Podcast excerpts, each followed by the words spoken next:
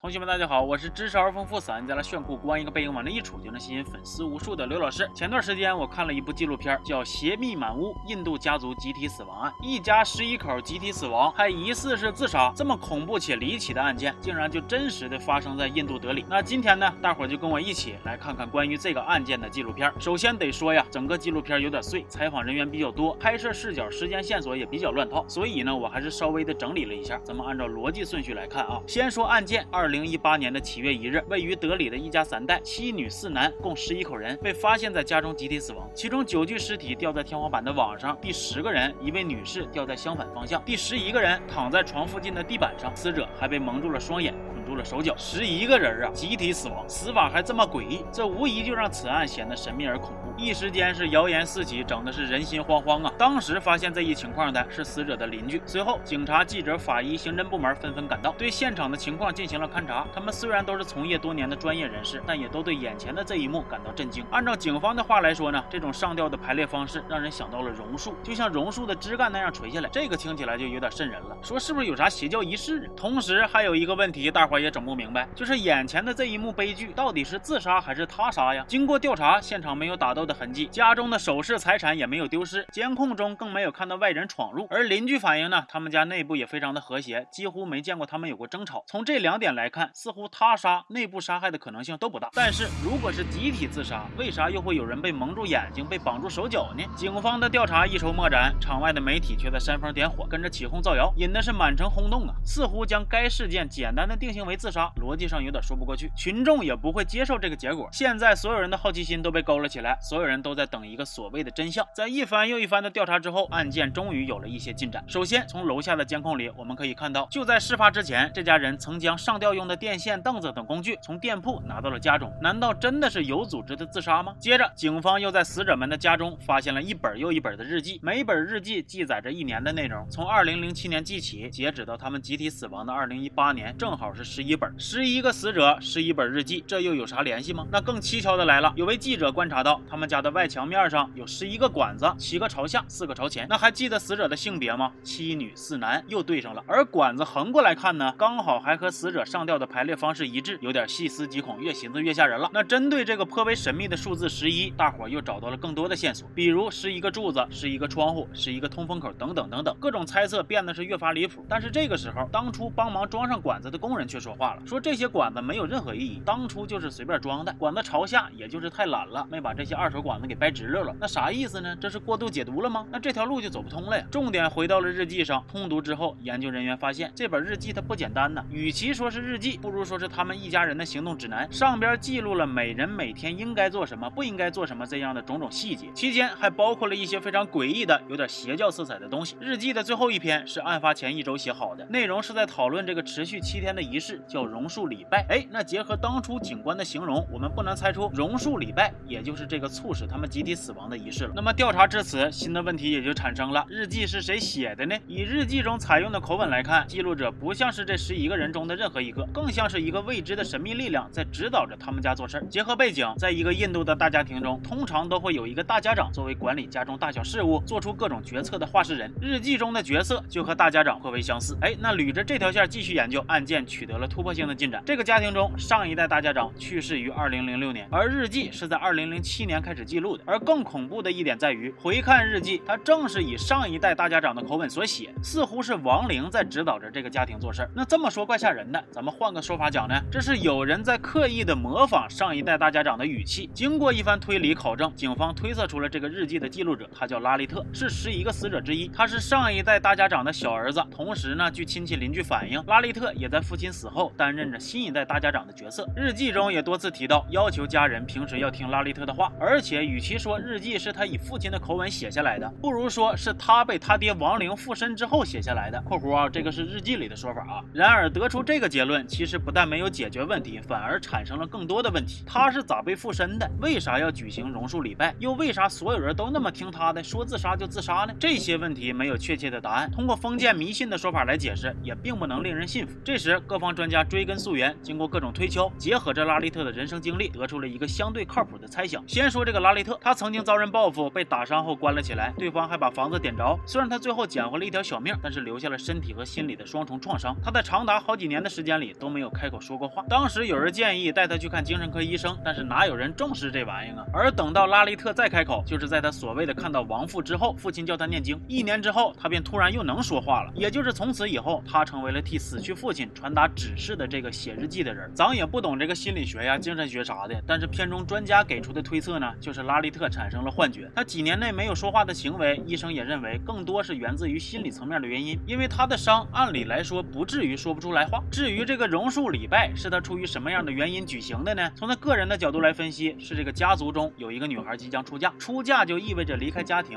也意味着家中的秘密可能。会被人知道，这就令他感到了不安。可能这个原因导致了他幻觉中受到了指点。从所谓日记的角度来说，王父给出指示，举办榕树礼拜将给他们的生活带来改善，王父本人也将现身。那可以说这就是一个邪教仪式了。那么大伙可能更纳闷的一个问题就是，为啥其余的十个人这么配合？还是片中的专家的分析，邪乎点看呢？他们是一个家庭内部的一个异教团体，可以用封建迷信来解释。从心理剖析的角度来看呢，拉利特和他的家人形成了集体心理疾病。日记上偶尔也。有其他人的笔记，说明其他人偶尔也会产生幻觉。那从利益的角度来说，他们听从日记中的指导，生活也确实在一点点的变好，所以对日记的内容就产生了盲从。不过呢，这可以解释他们为何一直对拉雷特言听计从，能解释为何他们一直相信父亲的亡灵，但是并不能解释他们为啥会坦然的面对死亡，说自杀就自杀。这时，片中又突然抛出了一个令我震惊的观点，就是如果说他们压根儿就没想自杀呢？按照日记中给出的指导，仪式过后会有一个松绑、解开绳子的过程，但是从结果来看，还没有到这一步，一家人就已经撒手人寰了。不知道是出了什么样的意外，导致了他们集体死亡。这一观点呢，也得到了心理学家的支持。重新捋捋思路，整个榕树礼拜的仪式，他们是完全自愿的。他们或许相信仪式很安全，而他们的死可能是一场意外。调查到这里，影片中的关于所谓的真相的部分便戛然而止，再也没有进行更加深入的探索。十一这个数字代表着什么？榕树仪式到底意味着什么？他们的死亡究竟是不是意外？一切的一切都没有给出确。切的答案。那其实看到这儿，我是有点想吐槽的。但是转念一想啊，这不是剧本，这是真实发生的人间惨案，没有答案也在情理之中了。毕竟榕树仪式上到底发生了什么，除了死者再也没有人知晓。我们能够得到的答案也仅仅就是合理的推测。那没有答案，并不妨碍本片给我们一些启示。片中的心理学家说，他认为大家没有重视心理健康。仔细的一想呢，确实是这样。拉利特的心理创伤没有得到及时的治疗，才导致了后边出现幻觉。而他极强的控制欲，以大家长的身份展现出来，又形成。了对于每个人个性上的抑制，形成了集体的心理疾病，就间接导致了悲剧的发生。而且，其实大家长的制度之下，本来整个家庭就被一股压力无形的笼罩着。就像片中采访的另一对夫妻所说的，妻子就连出门都需要获得丈夫父亲的批准。夫妻俩甚至还笑着说：“正因如此，他们俩才多少年都没吵过架。”他俩可能觉着不理会，但是在外人看来呢，这种制度是非常的扭曲了。本就扭曲的制度，再加上早已经扭曲的心理，可能才是造成这次惨案的罪魁祸首。纪录片的最后，我们看到家属同。意捐出死者的眼睛，他哽咽着说：“这样至少有了一个结局，至少有些许的宽慰。在他看来，这种方式也能让家人继续的活着。”案件终于完结，但是他的影响却是持续的。人们开始反思各大媒体频道对于案件的夸大报道、恶意炒作是否缺乏共情能力，开始注意一个社会上普遍存在，但是大多数人选择避而不谈的问题——心理健康。开始思索如何才能让这样的悲剧不再重演。当然，短短的一部纪录片，那注定是无法给出答案的。心理健康、共情能力也注定是一个需需要全社会的关注的议题，任重而道远。那最后呢，我也希望屏幕前的同学们能更加的注重心理健康，遇到问题及时求助，及时治疗，千万别不当回事儿。祝大家都能健康快乐的过日子，行吧？那么这期就到这儿了，我是刘老师，咱们下期见。